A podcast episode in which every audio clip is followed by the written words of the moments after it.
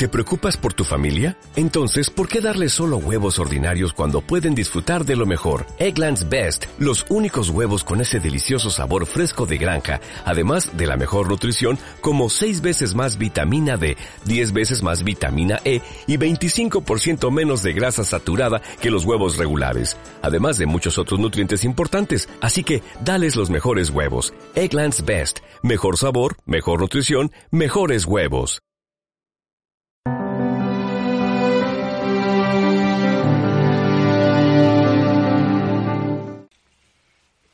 Cuando Jesús pasaba por Jericó y se encontró a Zaqueo subido en el árbol, y le dijo Zaqueo, baja inmediatamente, porque hoy quiero comer en tu casa.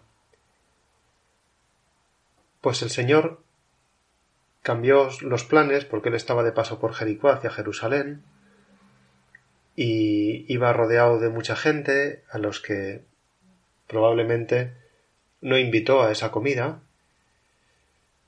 y además, pues, se jugó el prestigio, porque Zaqueo era un publicano mal visto por la gente, y Jesús mismo iba a entrar en su casa, cosa que la ley judía no permitía. Y todos le iban a criticar por comer con un publicano, y además un publicano conocido por ser un estafador. Pues el Señor entra en la casa de Zaqueo, efectivamente come con él, no consta en el Evangelio que le hablase de la justicia ni de las cosas que Zaqueo había hecho mal, y a mí me gusta imaginarme que Jesús no le dijo ni media palabra sobre eso, porque ya estaba la conciencia de Zaqueo reprochándoselo, no necesitaba nadie que le dijera que era un ladrón porque ya lo sabía él. Lo que necesitaba era alguien que se pusiera a su lado, que entrara en su casa, que le escuchase, que le acompañase, que comiese con él. Y entonces el mismo Zaqueo, pues al final dijo que devolvía todo lo que había robado y cuatro veces más, que iba a dar la mitad de los bienes de sus bienes a los pobres, manifestó una profunda conversión y un propósito de enmienda muy fuerte, restituir y dar de más. A Jesús le puso muy contento aquella decisión, porque era lo que él deseaba, que Zaqueo se convirtiera. Y también lo manifestó, hoy ha llegado la salvación a esta casa. Pero sin embargo, y a mí esto me llama la atención y creo que en nuestra época llama muchísimo la atención, Jesús simplemente dice aquello y se va. No le dice a Zaqueo, venga, vamos a devolver la, todo lo que has robado y cuatro veces más, venga, yo te acompaño a dar la mitad como asegurarse de que lo que había dicho que iba a hacer efectivamente lo hacía. El Señor se pone como compañero para tocar el corazón de aquella persona y después no se queda a controlar que efectivamente cumple lo que dice, sigue su camino. Lo mismo pasa con el padre del niño lunático. Cuando bajan de la transfiguración, los apóstoles no habían podido expulsar el demonio de la criatura y el padre estaba desesperado. De manera que Jesús se pone a hablar con él hasta que él reconoce cuál es su debilidad. Pero si algo puedes. Y entonces Jesús le dice, si puedes, todo es posible para el que cree. Y entonces aquel hombre ya también cambia su corazón, dice Creo, Señor, pero ayuda a mi incredulidad. Se ha producido en su corazón el deseo de conversión, de confiar en Dios. Jesús le cura a su hijo y se va. No se queda a controlar que aquella manifestación de deseo de fe se hace efectiva. Pero pasa lo mismo en muchas otras ocasiones, otras curaciones que hace, donde luego no se queda a comprobar que se han convertido. Y a mí me llama especialmente la atención la de la escena con el joven rico, cuando es El chaval, el que se acerca a Jesús, se pone de rodillas y le dice Maestro bueno, ¿qué tengo que hacer para conseguir la vida eterna? Jesús le dice Cumple los mandamientos. ¿Cuáles? pregunta él. Por los que ya conoces. No matarás, no cometerás adulterio, no robarás, honra a tu padre y a tu madre. Responde el chico Todo eso lo he hecho desde pequeño. ¿Qué más? San Marcos cuenta que Jesús le miró, le amó y le dijo. A mí me parece muy bonito que utilice los tres verbos. Primero mirar, eso se puede ver, que Jesús le miraba, pero le amó. Se notaba en la mirada del Señor un gran cariño y un gran deseo de que aquel chaval respondiera positivamente. Y entonces le dijo una cosa te falta. Vende todo lo que tienes, dáselo a los pobres y tendrás un tesoro en el cielo. Luego ven y sígueme. Jesús le ofrece ser uno más de los apóstoles. Ya tenía doce. Y la Sagrada Escritura contemplaba doce apóstoles, en el Antiguo Testamento las doce tribus de Israel. El corazón de Jesús se había inventado una manera de tener un decimotercer apóstol y se lo ofrece. Aquel chico se levantó y se fue triste, porque tenía muchos bienes. Y Jesús lo dejó marchar. No le dijo piénsatelo otra vez, mañana vuelvo y me contestas. La verdad es que sorprende mucho que Jesús, queriendo instaurar el reino de Dios en la tierra, no se asegure de que su predicación es bien recibida, que no pida comprobantes de que las conversiones son verdaderas, en definitiva que no busque el éxito. La vida de Jesús tiene mucho sentido. En alguna otra ocasión ya he comentado que me imagino que un día el Señor, me gusta imaginármelo cuando estaba en el desierto aquellos cuarenta días, tuvo la iluminación de decidir ser Eucaristía. Y entonces todo el sentido de su vida pública es prepararse para hacerse Eucaristía y preparar a sus discípulos para poder recibirle en la Eucaristía. Y aquello era lo que a Jesús le motivaba para levantarse y trabajar todos los días y cansarse a veces hasta el agotamiento que un día en el lago, en una de estas tormentas que se forman en el lago de Genesaret súper repentinas, pues en plena tormenta está dormido y le tienen que despertar los apóstoles porque pensaba que, pensaban que se hundían. Hasta ese extremo se cansa el Señor de trabajar. Con la novedad que da el amor que ponía en poder hacerse Eucaristía y preparar a los otros para recibir la Eucaristía. Pero sin embargo, el sentido no es el éxito. El sentido de la vida de Jesús está claro, entregarse y aparecer como entregado, ser compañero. Pero el éxito lo deja en manos de la libertad de quienes le escuchan. Esto es muy importante entenderlo y digo que en nuestra sociedad nos cuesta mucho porque Algún filósofo nos ha llamado la sociedad del rendimiento. Todo se mide por los resultados. La gente se gloría por dar el ciento diez por cien, dar más de lo que se le pide, las cosas que se piden además para hallar. Todo se mide en beneficios, cuentas de resultados, todo se avala con títulos, con certificados. Hacen falta resultados que digan que somos buenos incluso que digan que somos mejores que otros. El éxito, sobre todo, está en no ser bueno, sino mejor. Es por comparación. Algunos programas de educación en colegios persiguen la excelencia, y a veces esa excelencia personal tampoco está libre del éxito. Es una excelencia que se busca eh, pueda ser medida y demostrada con resultados en selectividad, con títulos obtenidos en idiomas. de una manera competitiva. La vida de Cristo, siendo perfectamente competente, porque nadie ha tenido tanto sentido en su vida, nadie ha vivido con tanta intensidad de amor cada segundo de su vida, sin embargo el éxito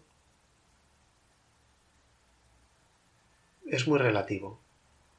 Incluso le expulsan de alguna ciudad y muere clavado en una cruz. No tiene éxito y sin embargo tiene todo el sentido su vida. No es que el éxito sea malo, el éxito es bueno, pero pasa a ser malo cuando ocupa el lugar del sentido. Porque como dice algún filósofo, el éxito es el placebo del sentido. Una vida con éxito pero sin sentido es una vida absurda.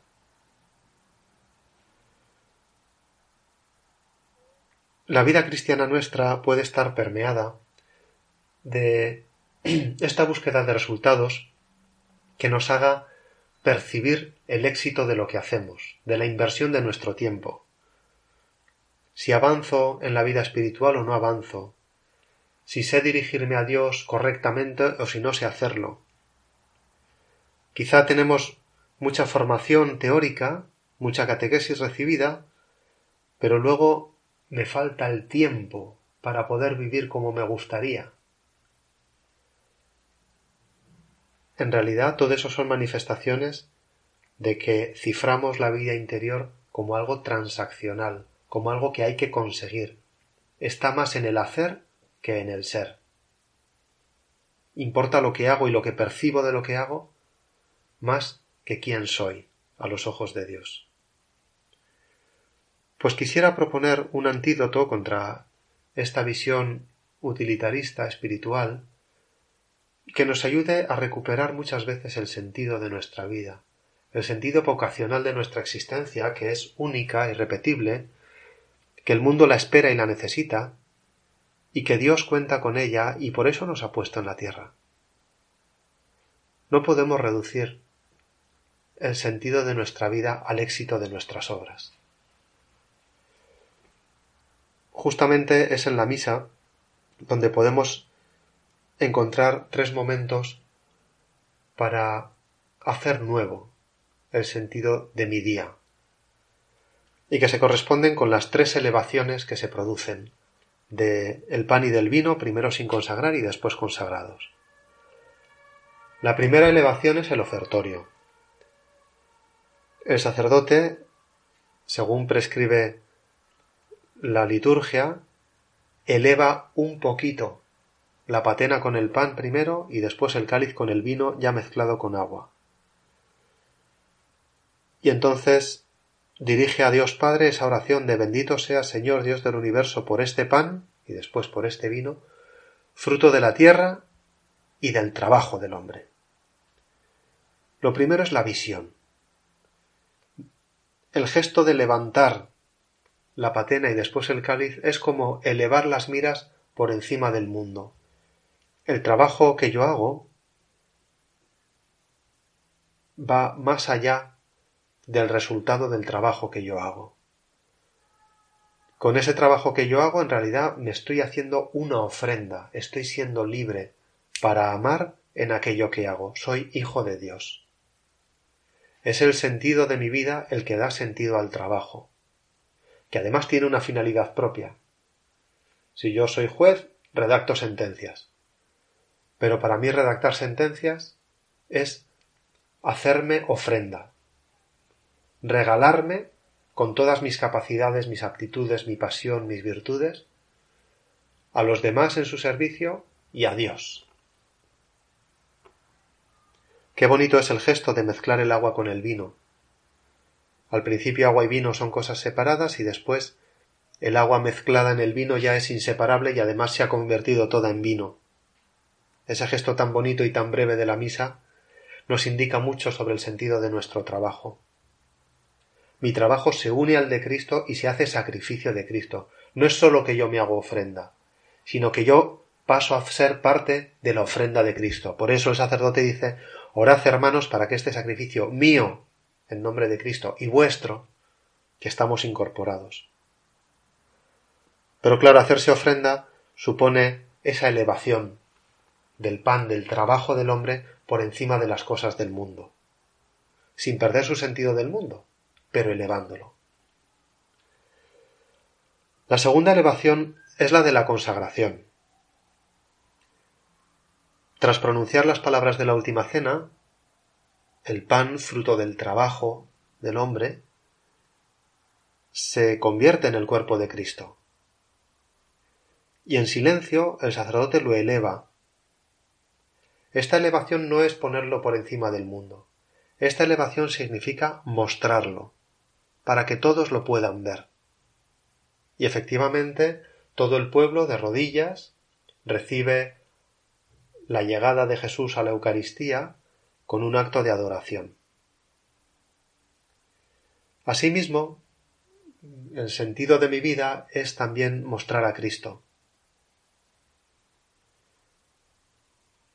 Es muy bonito que San Pablo, cuando habla a las comunidades que él ha fundado en sus viajes apostólicos, por ejemplo a los Corintios, en la segunda carta, no les cuenta los frutos de sus viajes, sino que les cuenta los padecimientos que le han supuesto. Peligros de ríos, peligros de naufragios, peligros en los caminos por los bandidos, ha sufrido azotes, ha tenido que sufrir un montón, y así, como Cristo en la Eucaristía en la consagración se presenta totalmente entregado, primero el cuerpo, después la sangre, que significa esa separación de cuerpo y sangre, la muerte de Jesús, San Pablo se gloría en sus propios sufrimientos por amor a los demás. Se está presentando como un Cristo entregado a ellos. También nosotros hemos de hacer de nuestra vida una muestra de Cristo que se entrega. El cansancio, la paciencia, el volver a empezar, todas esas acciones que desgastan, que hace que nos dejemos la vida a jirones por amor, en realidad cuando se hacen con sentido cristiano, están mostrando a un Cristo que se entrega. Y eso da mucho sentido. Hay gente que lo recibe y hay gente que no lo recibe. Puede que esa entrega eh, aparente tener éxito o aparente no tenerlo. Pero la entrega no va de éxito. La entrega va de entrega. Jesucristo se entrega por amor y el éxito lo pondrá el Espíritu Santo y la libertad de las otras personas. Él no se impone. Por tanto, vivamos la consagración de la misa también con el deseo de hacernos Eucaristía para los demás, presentarnos como un Cristo entregado, ofrecer los padecimientos y encontrar en ellos el amor que buscamos para dar sentido a nuestra vida. Y por último está la tercera elevación, que es la del el final de la plegaria eucarística. Tras haber pedido al Padre que santifique los dones, que reciba los dones más bien santificados por el Espíritu Santo, o sea, nuestra vida, que reconozca en ella la víctima, o sea, a Cristo. Tras haber pedido al Espíritu Santo, además de santificar, que nos una la comunión de todos, el sacerdote alza los dones, el pan consagrado y el cáliz también consagrado, y ahora sí los eleva hasta el cielo. No es elevarlos un poquito como el ofertorio, ni elevarlos hasta la altura de los ojos como la consagración para mostrar, sino que es elevarlos hasta arriba, hasta el cielo, diciendo por Cristo, con Él y en Él. A ti, Dios Padre, se dirige al Padre, en la unidad del Espíritu Santo, para dar todo honor y toda gloria a Dios, por los siglos de los siglos. Ese es, en realidad, el verdadero éxito de nuestra vida. Por eso esta tercera elevación es la más importante de las tres.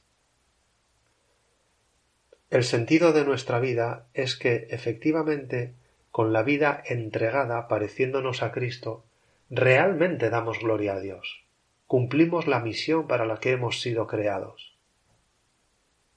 Y además lo hacemos del modo más excelente, puesto que es santificados y unificados por el Espíritu Santo, por Cristo, con Cristo y en Cristo. Esto es un resultado que siempre se cumple. Este es el éxito, que se da el cien por cien de las veces. Porque Dios, al ser unidos a Cristo, nos recibe como a Cristo mismo. Y nuestra vida le da gloria y es su alabanza. Y por tanto nos llena de alegría. La alabanza es un agradecimiento jubiloso. Estamos contentos porque nuestra entrega, el amor con el que procuramos vivir, independientemente de que otros lo reciban o no lo reciban, Dios siempre lo recibe. Por eso la misa es fuente de esperanza y fuente de consuelo. En la misa, padecimientos que parecen absurdos, esfuerzos que parecen inútiles, porque no dan rendimiento, no tienen éxito, en cambio lo que tienen es sentido. Y como Cristo son sufrimientos redentores. Unidos a la cruz de Cristo, damos gloria a Dios para la salvación del mundo. Terminemos esta meditación acudiendo a la Virgen Santísima, pidiéndole que nos dé lucidez espiritual para no confundir el éxito con el sentido. Para buscar el sentido y ojalá también el éxito, pero el éxito siempre como medio, y si no viene no importa y vivir ese sentido de nuestra vida en el deseo de hacernos ofrenda, como en el ofertorio de la misa, en el mostrar a Cristo con nuestros trabajos y nuestros esfuerzos y nuestros padecimientos, como Cristo en la consagración, y con la esperanza segura de que una vida de entrega da siempre gloria a Dios por Cristo, con Él y en Él, en la unidad del Espíritu Santo. Así sea.